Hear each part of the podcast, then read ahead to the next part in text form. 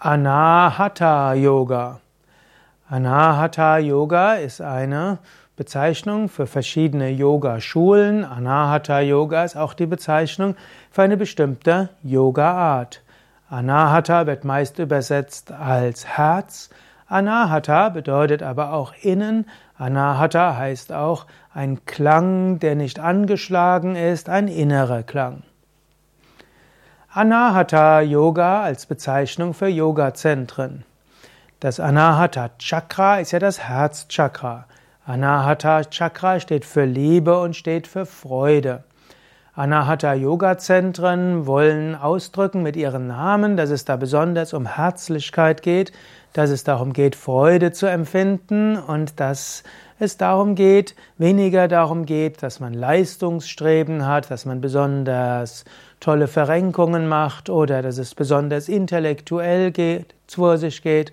Wer sein Yoga zum Anahata Yoga nennt, will meistens damit ausdrücken, dass es herzlich zugehen soll, Freude zugehen soll und dass du zu dem Innersten deines Wesens kommen willst. Anahata steht auch manchmal für das Innere des Menschen. Anahata Yoga als ein Yoga, als eine Bezeichnung für Bhakti Yoga. Bhakti Yoga ist der Yoga der Liebe und der Hingabe. Und manche Menschen, gerade im Westen, bezeichnen Bhakti Yoga, was ja Gottesliebe heißt, lieber als Anahata Yoga, eben als Yoga der Liebe und der Verbindung. Und so ist manchmal Anahata Yoga eine andere Bezeichnung für Bhakti Yoga, Liebe zu Gott. Anahata Yoga als liebevoller Umgang mit anderen Menschen. In der christlichen Bibel heißt es ja, Gott ist die Liebe und wer in der Liebe ist, der ist in Gott und Gott ist in ihm. Oder Jesus hat mal gesagt, was ihr getan habt, dem geringsten eurer Brüder und Schwestern, das habt ihr mir getan. Und so ist manchmal unter Anahata Yoga auch bezeichnet genannt der Yoga der Nächstenliebe, der tätigen Nächstenliebe, ein Yoga der Barmherzigkeit und auch ein Yoga, um etwas für andere zu tun. So gibt es zum Beispiel in Amerika Menschen, Yogalehrer, Yogalehrerinnen, die ihren Yoga Anahata Yoga bezeichnen, weil sie es eben Obdachlosen und Inner City Menschen dort zukommen lassen. Sie geben kostenlose Yogastunden oder sie geben Yogastunden, die von gemeinnützigen Initiativen gefördert werden. Oder sie sagen auch meine Sozialarbeit, wenn ich mich um andere Menschen kümmere, das ist auch Anahata Yoga. Anahata Yoga als der Yoga des inneren Klangs.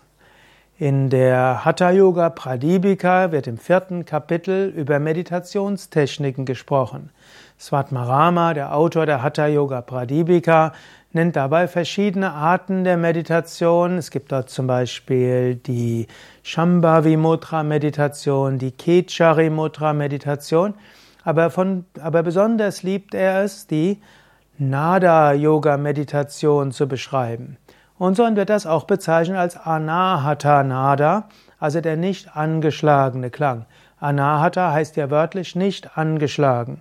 Wenn ich zum Beispiel einen Klang mache mit einer Klingel oder zum Beispiel jetzt einen Klang mache, ist jetzt kein besonders romantischer, dann schlage ich einen Stift an eine Fernbedienung.